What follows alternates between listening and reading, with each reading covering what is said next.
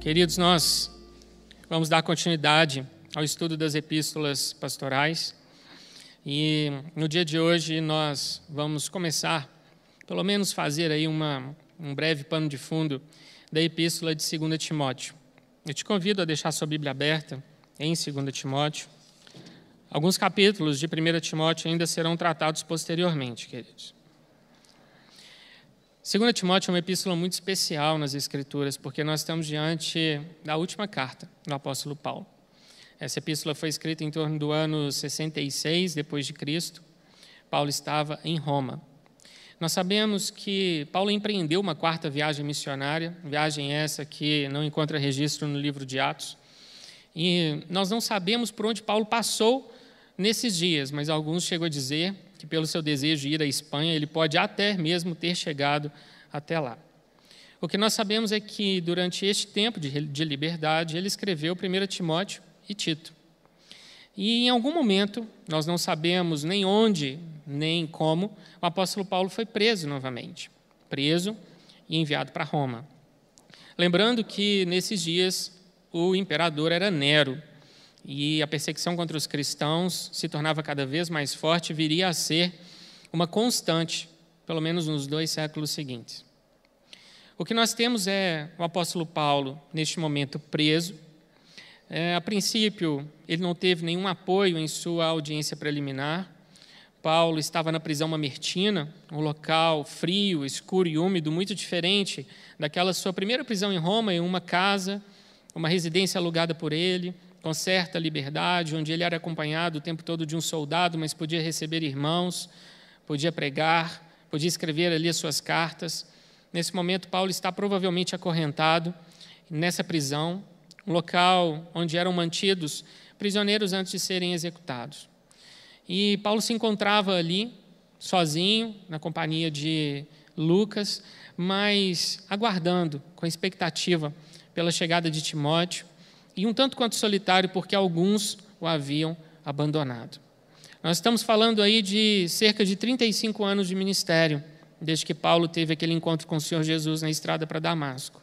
35 anos dedicados ao Senhor, ao serviço da igreja, como apóstolo do Senhor Jesus, como aquele que viu Cristo ressuscitado e viveu desde então para pregar o evangelho. De Saulo, perseguidor da igreja, nós temos Paulo, o apóstolo do Senhor Jesus. Naqueles dias, Paulo se encontrava dentro desse contexto e ele então decide escrever uma carta testamento. Ele poderia ter escrito para alguma igreja, ele poderia ter escrito para algum dos seus outros colaboradores, até mais velhos, Barnabé, talvez, que caminhou com ele nos seus primeiros passos em viagens missionárias, mas não, ele decide escrever para Timóteo, seu jovem amigo, discípulo de Cristo, aquele que havia caminhado com Paulo nos últimos anos e se dedicado a ser representante de Paulo nas igrejas, para onde Paulo enviava, um verdadeiro filho na fé. E nessa carta nós vemos alguns dos sentimentos mais profundos de Paulo. Nós vamos perceber que o tom é ligeiramente diferente de outras epístolas. Nós estamos diante das últimas palavras escritas por aquele que foi o maior doutrinador da igreja primitiva no século I. Nós estamos diante aqui de um gigante da fé se despedindo desta vida para entrar na eternidade. Lembrando que naqueles dias a igreja já não vivia é, tantas coisas boas assim. Existiam os falsos mestres, os falsos líderes, existiam também os falsos ensinos que levavam até a apostasia. Alguns, de fato, se perderam por causa desses ensinos, alguns judaizantes, outros ensinos pagãos misturado ali com aquele misticismo oriental, com a filosofia grega. E nós temos também homens maus, penetrando ali, entrando no meio da igreja, assumindo algumas posturas e lideranças, e esse problema era existente também na igreja de Éfeso.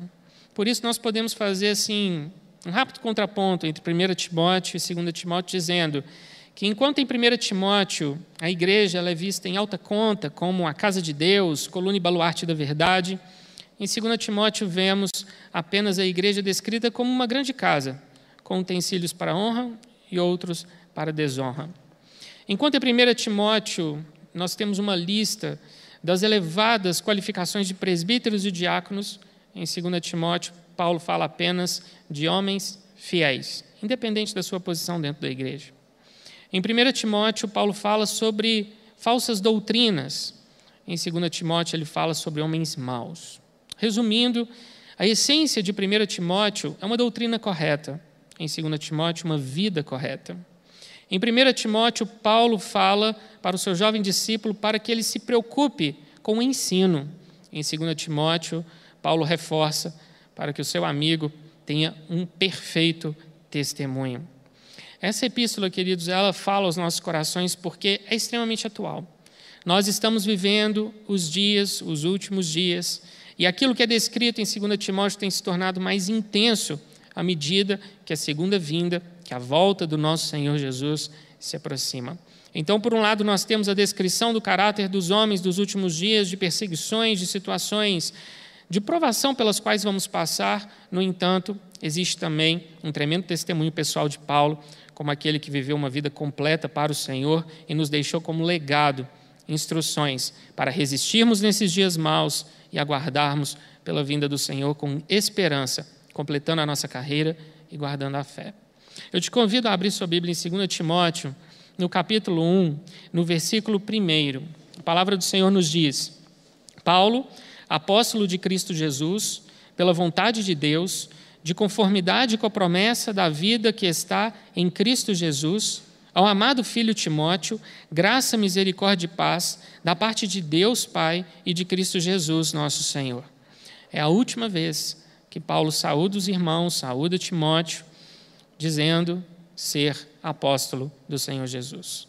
É a última vez que ele escreve dessa forma, e aqui ele procura deixar bem claro como durante todo o seu ministério ele foi chamado não por uma escolha pessoal, não porque ele sentiu que deveria ser um apóstolo, mas pela vontade de Deus. Todo verdadeiro chamado parte não da nossa escolha ou da nossa vontade, mas da vontade de Deus. Isso é muito importante porque um dos argumentos mais comuns entre aqueles que depreciam as Escrituras é dizer que a Bíblia ela não é bem assim a palavra de Deus, porque ela foi escrita por homens falhos. A Bíblia foi escrita por pessoas que tinham seus próprios erros, sua cota de pecados, portanto, ela não deveria ser levada tão sério assim. Só que nessa, nessa carta, como em todas aquelas que Paulo escreve, ele deixa bem claro que a revelação vem do Senhor, bem como o seu chamado. Em 2 Timóteo 3,16, ele diz que toda a Escritura é inspirada por Deus. O termo inspirado vem do grego theonostos e significa soprado. Portanto, Paulo está dizendo: aquilo que eu escrevi não veio da minha própria mente, da minha criatividade ou da minha vontade. Veio porque o Senhor soprou sobre mim a sua revelação e eu escrevi com fidelidade aquilo que ele falou comigo.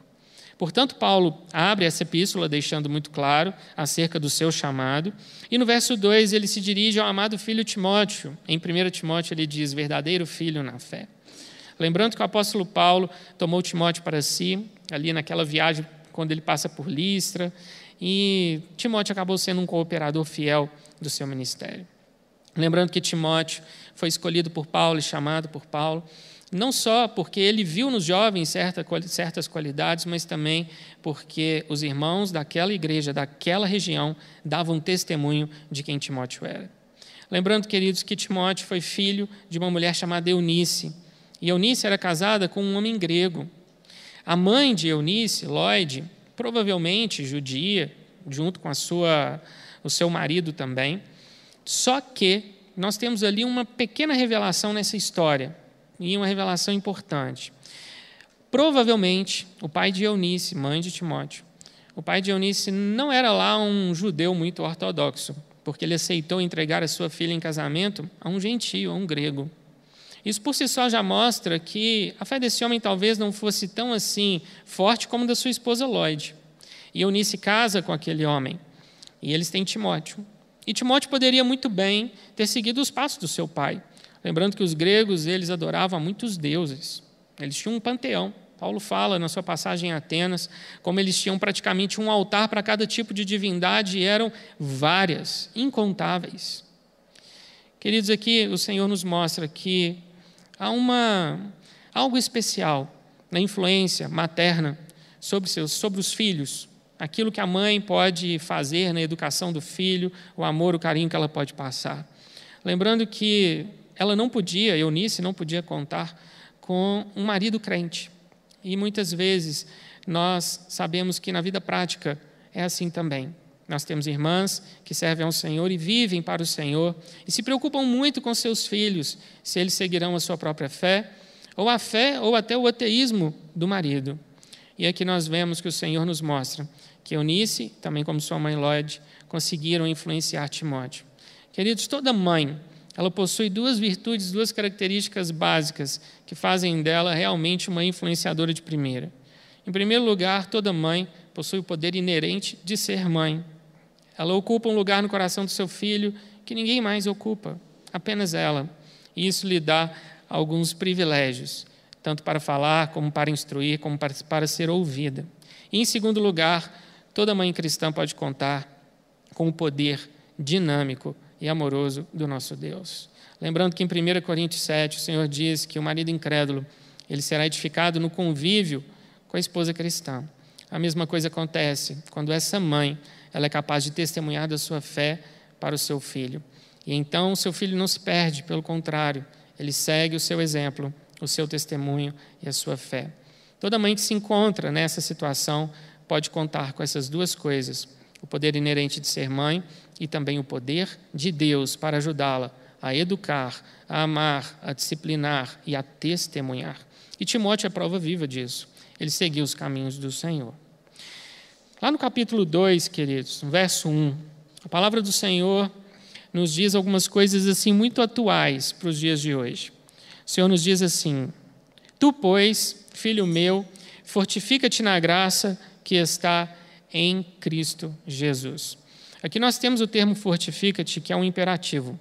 Paulo vai utilizar nessa epístola, uma epístola de apenas quatro capítulos, cerca de 25 imperativos. Portanto, nós estamos diante de uma disposição de última vontade de Paulo, uma carta testamento, em que ele não perde tempo em ser objetivo e dizer para Timóteo: Filho, você vai seguir esse caminho de ministro do Evangelho e eu vou passar para você instruções, admoestações, mandamentos, para que você viva neles, para que você então possa prosperar nos seus caminhos.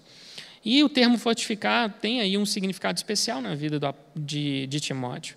Lembrando que Timóteo tinha uma tendência à timidez, a ficar ali mais no canto dele, talvez tivesse um temperamento mais fleumático. E o que o Senhor nos diz é que ele deveria se fortificar, como lá em 1 Timóteo, Paulo diz: reavives o dom que há em ti. Paulo está ali como aquele passarinho colocando para fora do ninho seus filhotes para que eles aprendam a voar. E ele faz isso com Timóteo porque ele ama esse rapaz e ele sabe que há um propósito de Deus na vida de Timóteo que passa por ter coragem, postura e ser um crente, modelo, padrão dos fiéis, como ele fala lá em 1 Timóteo 4. Torna-te padrão dos fiéis na palavra, no procedimento, no amor, na fé e na pureza. Timóteo, portanto, deveria assumir essa postura e, em primeiro lugar, se fortificar. Mas não era se fortificar em qualquer coisa, no conhecimento, nas amizades ou no dinheiro, e na igreja de Éfeso existiam muitas pessoas de altas classes sociais. O que Paulo diz é: filho, fortifica-te na graça. Não existe nada melhor do que a graça de Deus. Lá, no começo mesmo, no versículo que nós acabamos de ler, ele diz sobre a graça, a misericórdia, a paz. São as maiores bênçãos que nós podemos ter. Queridos, quando nós entendemos o que a graça de Deus é capaz de fazer por nós, nós mudamos a nossa forma de relacionar com Ele. Teve uma época na minha vida que eu vivi muitas vezes cansado, porque eu achava que eu tinha que dar conta de tudo. E todas as responsabilidades que estavam nas minhas mãos, eu fazia o máximo para cumpri-las da melhor forma, como faço hoje, mas eu sentia, muitas vezes, eu me sentia sozinho. Até o dia em que o Senhor chegou perto de mim e começou a falar ao meu coração do tipo, posso te ajudar? Isso não está pesado demais para você, não? Tem algo que eu posso fazer por você? E o Senhor começou a usar pessoas na minha vida, livros, começou a falar comigo nas Escrituras e a mostrar que nós, como seres humanos, podemos, com os dons e talentos que Ele nos deu, ir até determinado ponto. Nós chegamos até determinado ponto e conquistamos muitas coisas. Só que sem Ele é cansativo. Sem Ele nós não conseguimos sustentar por muito tempo.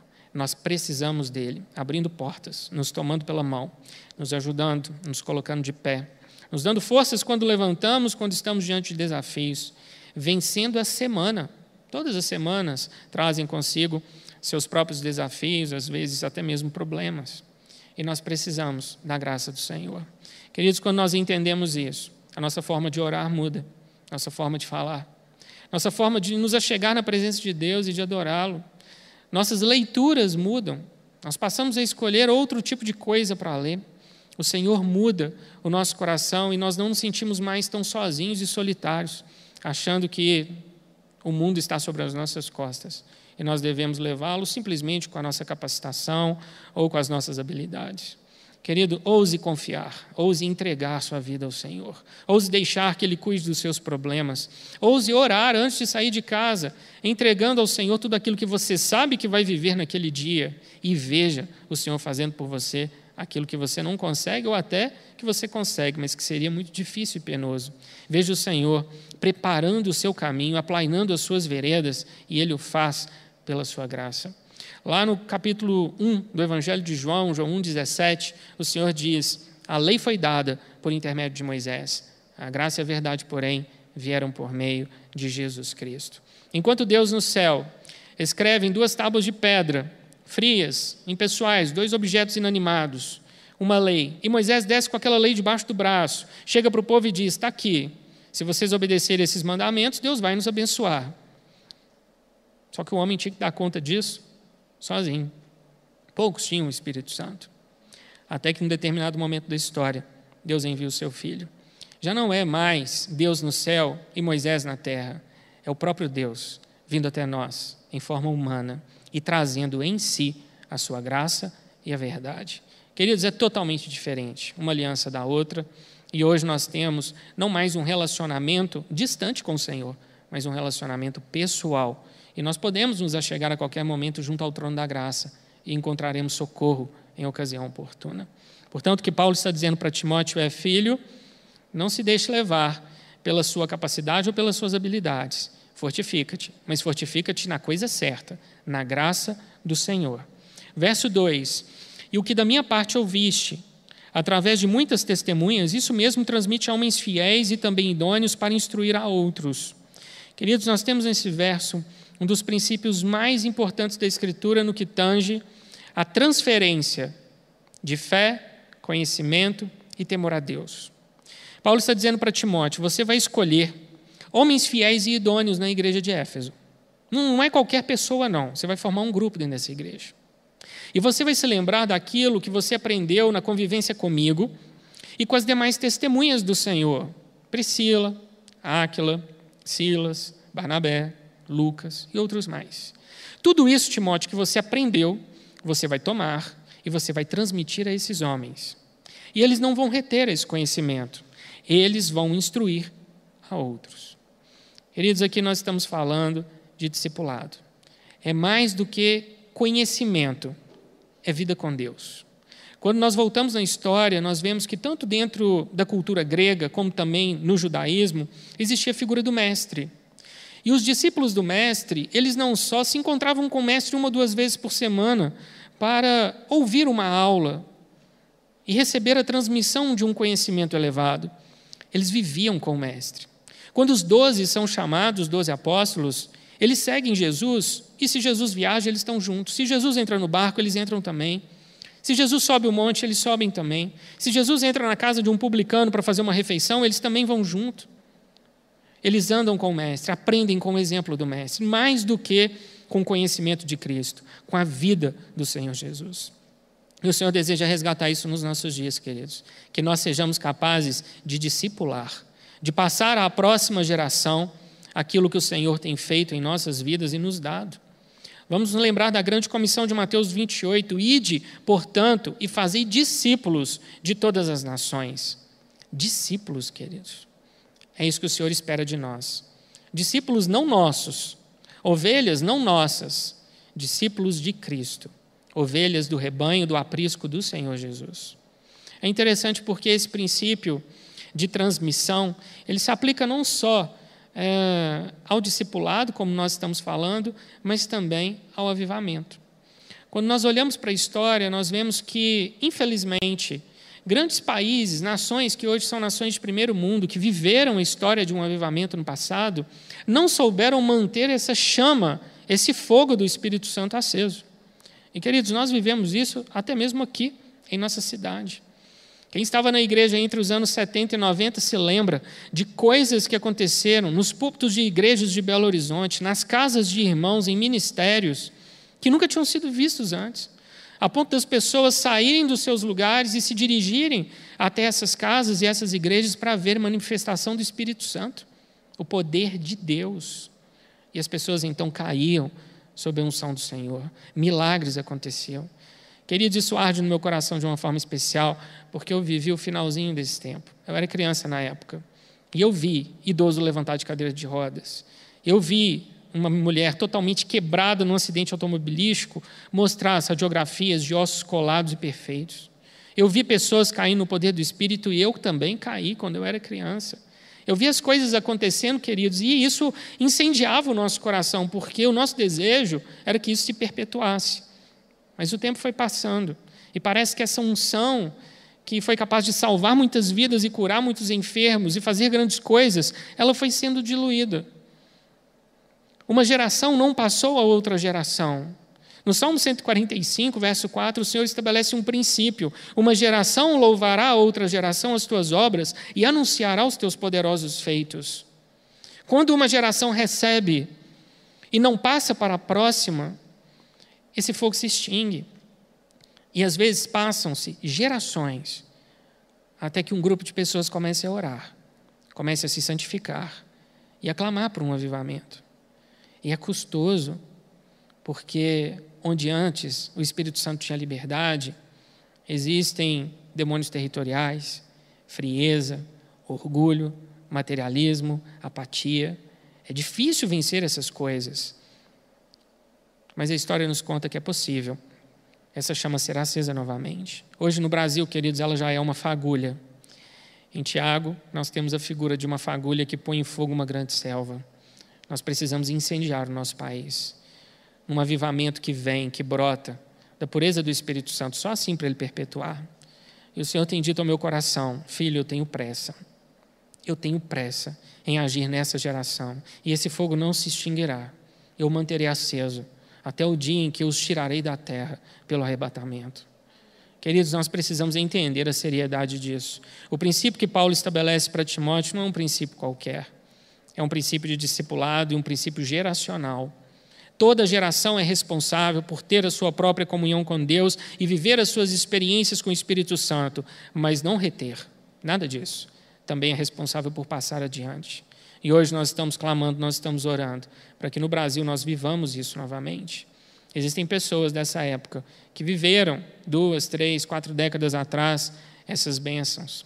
Elas sabem, queridos, o que é isso e nós podemos viver novamente. E eu creio que vai ser numa dimensão muito maior. O que foi pontual em certas casas, em certas igrejas, o Senhor fará em toda a nação do Brasil.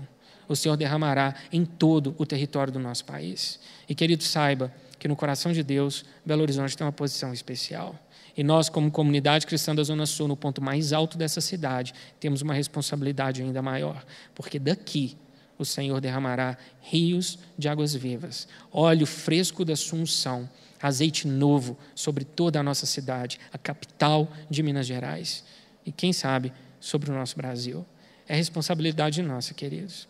Quando nós falamos sobre esse discipulado geracional, nós normalmente pensamos que, lá em 1 Coríntios 11, Paulo falando, sede meus imitadores como eu sou de Cristo, e alguns olham para esse versículo e pensam assim: tá, mas será que Paulo não era vaidoso demais para dizer uma coisa dessa?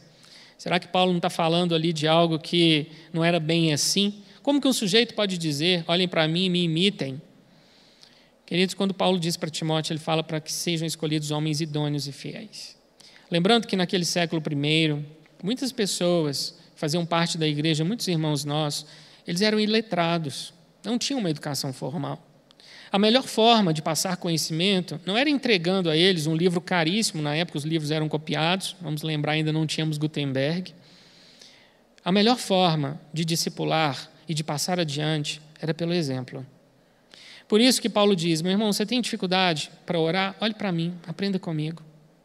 Você não sabe como se relacionar, como falar, se posicionar? Olhe para mim, seja um imitador meu. Você não sabe como ter vida com Deus, como buscar, como ser cheio do Espírito? Olhe para mim. Paulo se tornou um referencial naqueles dias, uma espécie de mestre e professor através do seu próprio testemunho. Querido, você pode dizer para as pessoas que estão ao seu redor: sede meus imitadores como eu sou de Cristo? Nós temos que ser esse referencial. O Senhor nos trabalha e nos chama, não para vivermos uma vida para nós mesmos, mas uma vida totalmente dedicada a Ele. Lá em Filipenses capítulo 4, verso 9, Paulo diz: E o que também aprendestes, e recebestes, e ouvistes, e vistes em mim, isso também praticai. O que nós aprendemos, recebemos, ouvimos e vimos, naqueles irmãos que são referenciais para nós, isso nós devemos praticar. O testemunho fala muitas vezes mais profundamente do que pregações. Pregar é preciso, mas o testemunho, querido, arrasta pelo exemplo. E o Senhor espera isso de nós. Não só por nós mesmos e pela geração atual, mas para que sejamos capazes de passar adiante para a próxima geração aquilo que Ele tem nos dado, aquilo que Ele tem nos ensinado. Quando nós voltamos um pouco na história, nós vemos ali nos anos 40, quando Hitler já havia substituído as cruzes das igrejas pela bandeira nazista e pela suástica, estava muito difícil pregar a verdadeira teologia, o verdadeiro evangelho porque a ideologia nazista tinha adulterado as escrituras e transformado o terceiro Reich no milênio, aquele lá de Apocalipse capítulo 20.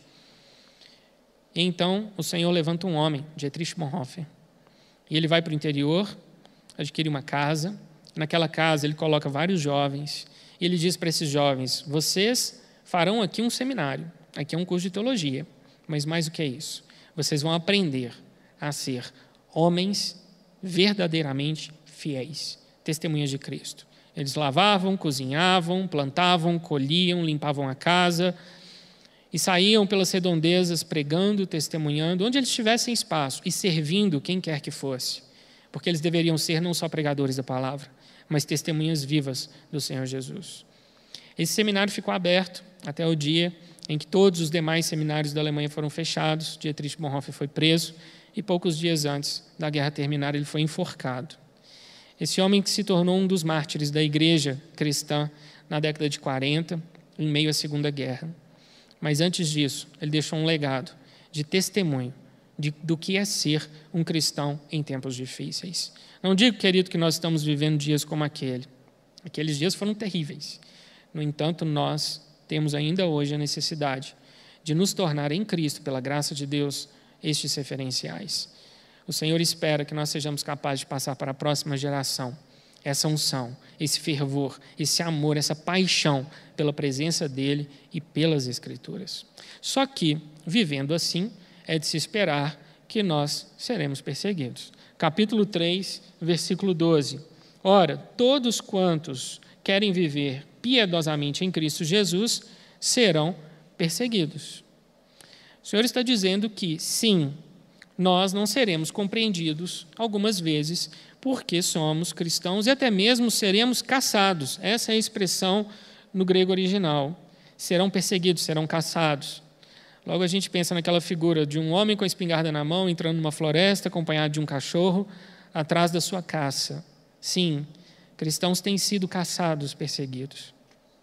O Senhor nos conta, não só nas páginas de Atos, mas também na história que o que mais impactou o Império Romano e levou o Império, boa parte dele pelo menos, a uma conversão sincera, não foi aquele edito de Constantino, mas foi o fato de que cristãos resolutamente caminhavam para diante de leões, para a cruz, para a espada, e não voltavam atrás, não negavam o Senhor Jesus Cristo. Quando era colocado diante deles a oportunidade de declararem César como Senhor e Deus, eles declaravam Jesus Cristo como Senhor e Deus. E esse testemunho impactou vidas, impactou gerações. Queridos, o Senhor espera que nós sejamos capazes de manter o nome dele em nossos lábios, com firmeza e com fidelidade. Hoje, no Brasil, o que nos persegue muitas vezes é a tentativa de nos tirar a liberdade, são ideologias, mas nós sabemos que existem situações muito mais reais e difíceis de perseguição em outros lugares do mundo, como por exemplo no mundo muçulmano, como por exemplo em países que são dominados pelo comunismo e pelo socialismo. Quando nós olhamos hoje para a história, nós não estamos muito, muito distantes disso que estamos lendo aqui no versículo 12. Hoje, lá na Rússia, existe uma lei que ganhou a alcunha de lei antimissionário. Todo aquele que prega em um local considerado não oficial pelo governo, sejam aquelas igrejas que o governo considera como locais de culto, essa pessoa é presa. E se for na casa dela, a casa dela pode ser demolida. Se for um estrangeiro, ele é preso e deportado. Se for um nacional, pode ficar até seis anos na cadeia. A missão Portas Abertas nos diz que existem hoje na Coreia do Norte entre 120 e 200 mil homens e mulheres em campos de concentração presos. Desses, pelo menos 50 mil são cristãos. Lembrando que não é apenas o cristão que professa a sua fé que é preso na Coreia do Norte, mas juntamente com ele são presos todos os seus parentes, a família inteira. Na China comunista, existem 89 milhões de membros do Partido Comunista e 97 milhões de cristãos. E os cristãos são vistos como uma influência nefasta do Ocidente dentro do território chinês. Por aí nós já temos um grande problema. As igrejas estão perdendo suas cruzes e estão perdendo seus templos. Os nossos irmãos estão sendo perseguidos. Famílias que adotaram crianças e os pais são cristãos estão tendo seus filhos retirados porque o governo considera o cristianismo como uma religião péssima, ruim, nefasta, uma ameaça para a existência daquele governo. Quando Hong Kong foi tomado agora pelo Partido Comunista Chinês, nós temos a história de pastores e padres que estão correndo o risco de serem presos, porque hoje se aplica a lei da China continental e não mais a lei de Hong Kong. As liberdades estão sendo cerceadas. Quando nós vamos para a Venezuela, querido, nós vemos que igrejas têm sido perseguidas, porque os irmãos decidiram cuidar da saúde e prover alimento dos mais vulneráveis. Os pais têm os seus filhos doutrinados na escola, revelia contra a sua vontade. Irmãos, tudo isso significa para nós que nós já estamos vivendo esses dias. Na verdade, a igreja sempre viveu, ela nunca deixou de passar por perseguições. E hoje, as ideologias do mundo, os planos e tudo aquilo que Satanás pode executar através de governos, partidos e pessoas, ele tem executado para perseguir a sua igreja. Isso é real ainda hoje. Por isso, queridos, nós precisamos, com todo o nosso coração e toda a nossa fé, nos posicionar com a Bíblia em mãos contra toda essa influência ruim sobre a nossa nação, sobre as estruturas, sobre as instituições, sobre a família. É a nossa responsabilidade. É importante que nós saibamos que, às vezes, vamos ser considerados esquisitos e estranhos pelas pessoas nesse, nesse tempo, até mesmo dentro da nossa família. Alguns vão parar de conversar conosco, vão parar de se relacionar conosco, vão evitar a nossa companhia. O padrão hoje, querido, de santidade, de compromisso com Deus que você representa, incomoda aquele que ama se chafurdar na lama. Mas antes ele era o seu melhor amigo. Mas hoje, a sua presença, os seus valores, a sua ética pessoal, a sua obediência às Escrituras incomodam. Então as pessoas vão saindo de fininho, vão deixando de conviver com você, porque você já não é mais tão legal como era no passado. Irmãos, isso acontece em todo lugar, já aconteceu comigo várias vezes, já perdi amizade, já perdi a convivência de várias pessoas, justamente, queridos, pela fé que nós professamos. E é importante que nós saibamos que isso vai acontecer. Não fique cabisbaixo, não fique lamentando, ore. Ore por aquele que não entende. Ore por aquele que te persegue. Ore por aquele que tenta todo tempo puxar o seu tapete e te ver cair. E espera uma reação impensada sua para dizer: Mas você não é crente? Como você pode falar assim? Querido, ore. Se mantenha firme no Senhor. A graça do Senhor te sustentará. Sustentará a sua vida, o seu testemunho, a sua família. E a mesma graça também está sobre os nossos irmãos hoje em nações perseguidas. A nossa responsabilidade é orar por eles, para que eles tenham liberdade de cultuar ao Senhor e que sejam poupados de todo esse mal que impera no mundo através de leis injustas, julgamentos manipulados e ideias erradas. A igreja do Senhor tem essa responsabilidade e nós não podemos negligenciá-la. Orar por nós, orar pela igreja no Brasil e orar pela igreja perseguida. No capítulo 4, queridos, nós chegamos ao clímax da epístola de 2 Timóteo.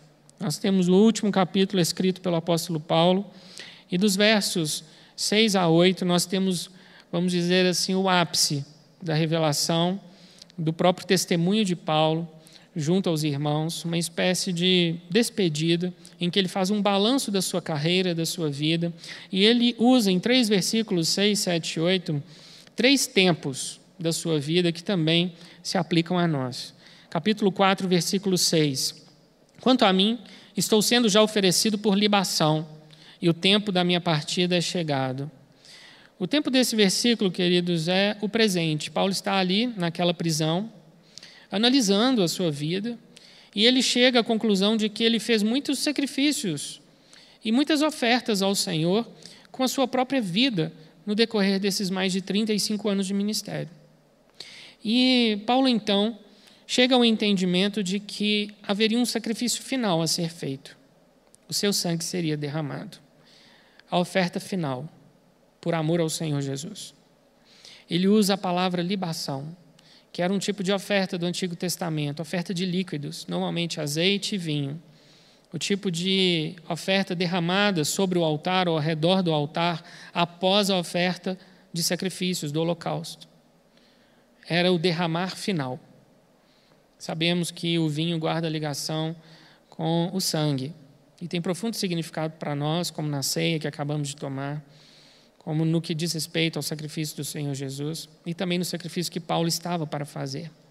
Ele estava para derramar o seu sangue como sua última oferta de serviço ao Senhor Jesus e ao Evangelho. E ele usa aqui uma expressão: o tempo da minha partida é chegado.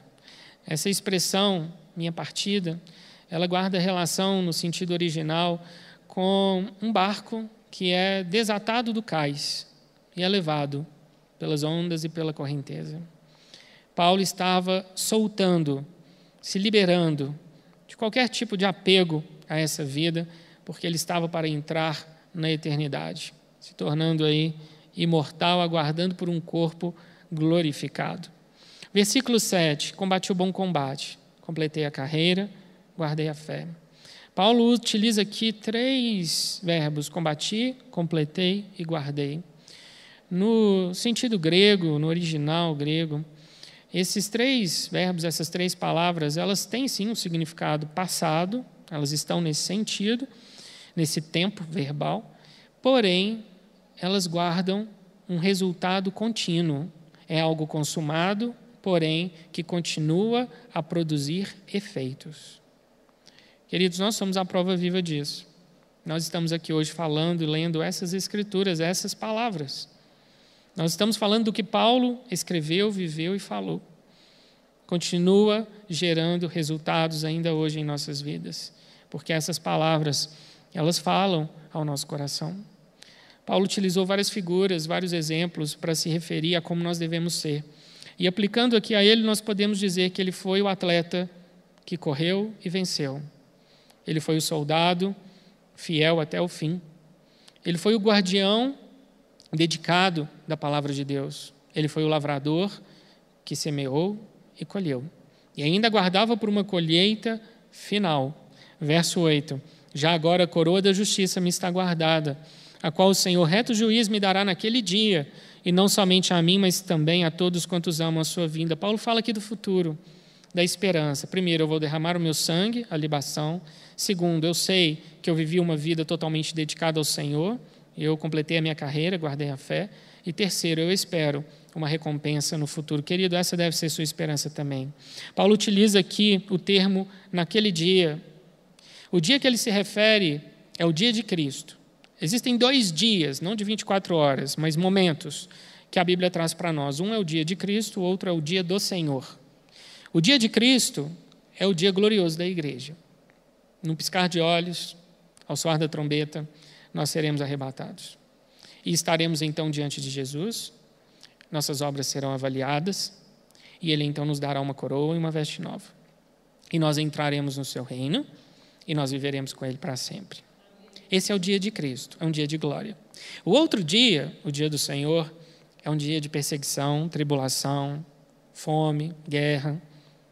É aquela descrição que nós encontramos em Apocalipse na forma dos selos, trombetas e taças, e também encontramos na, no Antigo Testamento, quando nós temos referência a esse tempo de intensa perseguição aos justos. Glória a Deus, eu creio, não estaremos mais aqui.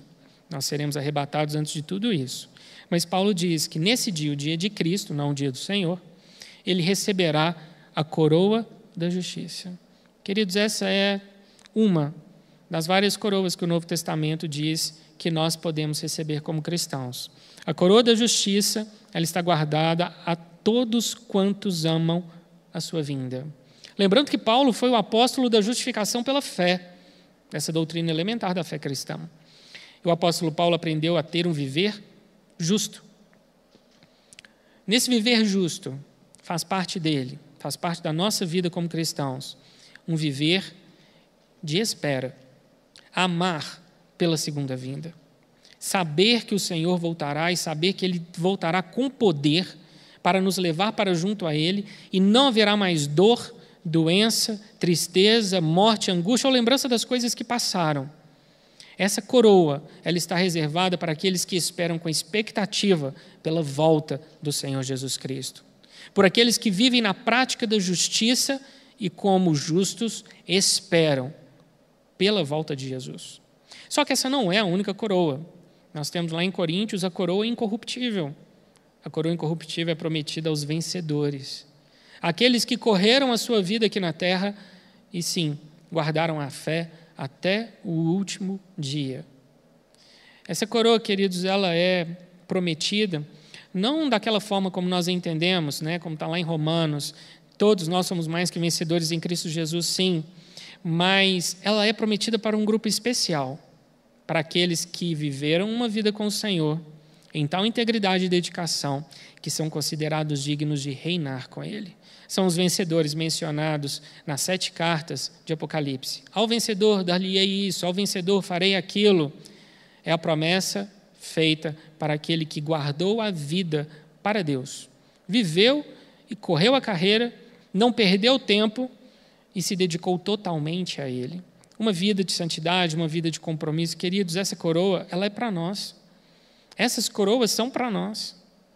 A outra coroa que nós temos é a coroa de alegria, prometida aos ganhadores de almas. Quantas almas você ganhou para o Senhor Jesus nos últimos tempos? Para quantos você testemunhou?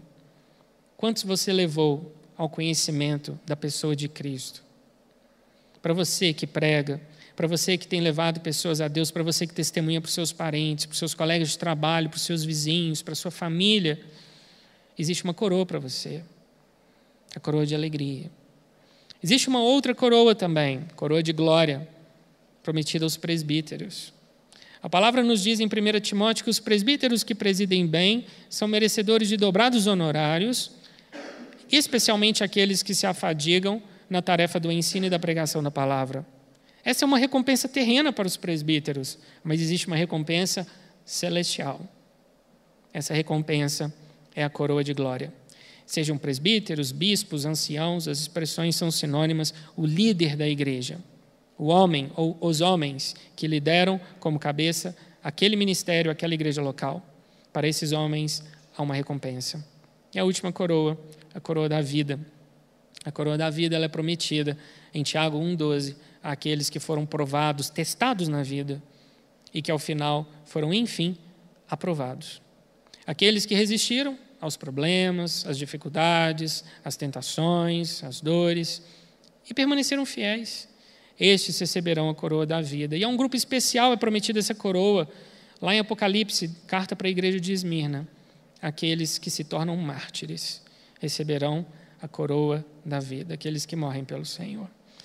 Querido, qual coroa você acha que você vai receber? Como você tem vivido para o Senhor? O Senhor ele tem uma recompensa para nós. Se nós vivemos essa vida apenas com o nosso olhar no amanhã, nas atividades da semana, nós vamos acabar perdendo a essência do viver. O nosso viver é para Deus. Nós estamos aqui na terra para cumprir não aquilo que queremos, mas a missão que Ele entregou a nós, que Ele chama de chamado. O nosso chamado. Timóteo entendeu isso muito bem. E viveu, e pregou, e testemunhou, e se tornou padrão dos fiéis. Nós não sabemos como a vida de Timóteo se encerra. Mas a história nos conta como a vida de Paulo termina. Como prisioneiro romano, ele tinha o direito de não sofrer uma morte, vamos dizer assim, de tortura que se perpetuasse. Paulo acabou por ser decapitado, alguns quilômetros fora de Roma. Mas ali não terminou a história desse homem. Hoje ele vive, está com o Senhor nos céus. Nós um dia vamos conhecê-lo. Nós um dia estaremos com ele, com todos os santos do Antigo Testamento e do Novo Testamento. E é por essa vida, queridos, que nós estamos aqui na terra, é pela vida eterna. O nosso propósito é viver para ele. E assim nós devemos nos dedicar. Essa epístola Testamento, ela deixa para nós esse, esse lembrete. Nosso tempo aqui é passageiro. E como nós temos, o que nós temos feito com os anos que o Senhor nos deu? O que nós temos feito com os talentos que Ele nos deu? Reaviva em sua vida o dom que te foi concedido. Seja fervoroso na fé. Levante-se em oração e destemor. Seja corajoso. Os dias são difíceis, mas nós venceremos. Nós somos mais que vencedores no nome dEle. Em nome de Jesus, querido. Amém? Vamos orar? Senhor, nosso Deus e nosso Pai, nós te agradecemos por esse dia, nós te agradecemos pela tua palavra. Te louvamos por 2 Timóteo, essa epístola tão especial em que Paulo revela dos seus mais profundos sentimentos. Uma carta tocante que nos lembra que é, há um término para as coisas aqui na terra, para o nosso tempo aqui. No entanto, o Senhor também nos lembra de que há uma herança imarcessível, gloriosa, preparada pelo Senhor para nós. E nós procuramos viver aqui da melhor forma e te pedimos ajuda-nos. Precisamos da tua graça. Muitas vezes tentamos na força do nosso braço, com nossas disposições pessoais, e achando que isso é suficiente. Não, o Senhor nos chama para viver uma vida de fé e ação, não apenas ação. E eu peço ao Senhor para que a tua igreja nesses dias entenda isso. Peço ao Senhor para nos sustentar nesse propósito firme de vivermos para ti com fidelidade, como Timóteo aprendeu a andar. Nós sabemos, Senhor, que a tua palavra ela sempre vai nos inspirar, e nessa manhã ela nos inspira a não desanimarmos, não desistirmos, a termos os olhos abertos, sabendo sim, podem vir perseguições, podem vir desentendimentos, podem vir às vezes pessoas que não vão compreender a nossa fé, julgamentos precipitados, porém o Senhor está conosco, o Senhor é quem nos justifica. Não precisamos mais nos justificar aos olhos de ninguém, porque a nossa justiça foi alcançada pelo sangue do Cordeiro. E hoje nós estamos diante do Senhor em plena convicção e em plena certeza de que o Senhor nos deu um propósito e neste propósito nós queremos caminhar. Assim como Timóteo não se desviou nem para a direita nem para a esquerda, assim como ele permaneceu firme foi até preso e colocado em liberdade e continuou o seu ministério, nós também queremos, Senhor, continuar te servindo. Ensina-nos, Pai, porque muitas vezes nossas preocupações, nossas prioridades são outras. Confessamos, Senhor. Precisamos que o Teu Espírito aviva em nós o dom que o Senhor nos deu, a convicção do nosso chamado, a certeza do Teu amor e que nós não venhamos mais a andar oscilando de um lado para o outro, mas, Senhor, faz-nos fortes, em nome de Jesus, fortes no Senhor.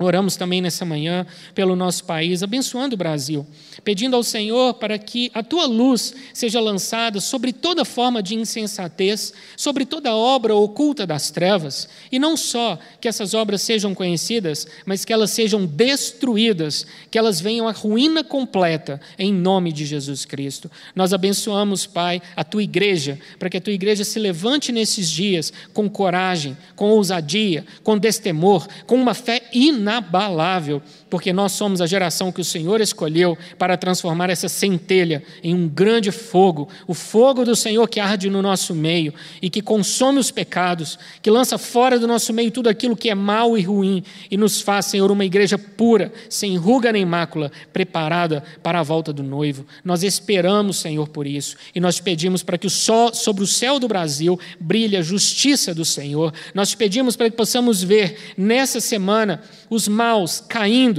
os perversos sendo pegos em seus planos e a verdade e a justiça prevalecendo. Sim, Senhor, eles todavia não irão avante, os maus não irão avante em nossa nação. O Senhor diz que lançará sobre eles a luz para que a sua insensatez seja a todos conhecida. Em nome de Jesus, nós abençoamos o Brasil, abençoamos da presidência da República ao político mais simples, da mais simplicidade do nosso país, e nós pedimos que haja ética, que haja moral, que haja correção, que haja, Senhor, princípios, princípios cristãos. Esses são os melhores a guiar, Senhor, os nossos líderes, os nossos governantes.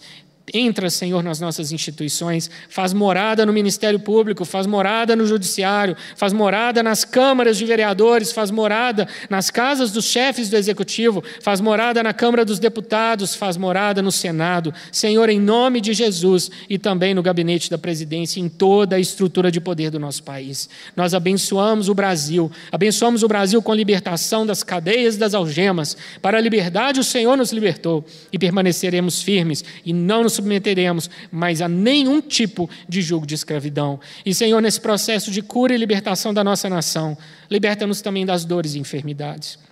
Cura nossos corpos, restaura a nossa saúde. Encha-nos com teu vigor, Senhor, o vigor da cruz, do sangue do Cordeiro derramado a nosso favor. Senhor, eu te peço para que não haja mais entre nós doente, que não haja mais entre nós aquele que manca, aquele que está dependente de remédios, aquele que precisa de médicos e exames e tratamentos. Senhor, nós te louvamos pela medicina, mas nós não queremos depender dela para viver. Em nome de Jesus, nós abençoamos os enfermos da comunidade cristã da Zona Sul com cura, sejam curados, recebam hoje do sopro de vida do Senhor, sejam vivificados nas células dos seus corpos e abençoamos também os enfermos do Brasil. Esvazie os hospitais, esvazie as clínicas, Senhor, em nome de Jesus Cristo, nós queremos menos farmácias e mais pessoas cheias de vida e testemunhando: Jesus Cristo me curou, Jesus Cristo me restaurou. Assim nós oramos e assim nós esperamos, porque o poder, o poder do nome de Jesus Cristo, nos dá acesso a toda sorte de bênçãos e a saúde é parte destas bênçãos. Em nome de Jesus nós oramos e agradecemos a Ti, Pai. Amém e amém. Senhor, abençoa-nos, sustenta-nos e que essa semana, queridos, vocês sejam abençoados com a graça do Senhor Jesus, com o amor de Deus Pai, com a consolação do Espírito Santo. Que vocês sejam fortalecidos e encorajados a viverem o eterno propósito do Senhor estabelecido para vocês. Deus abençoe a sua vida e a sua família, em nome de Jesus. Amém.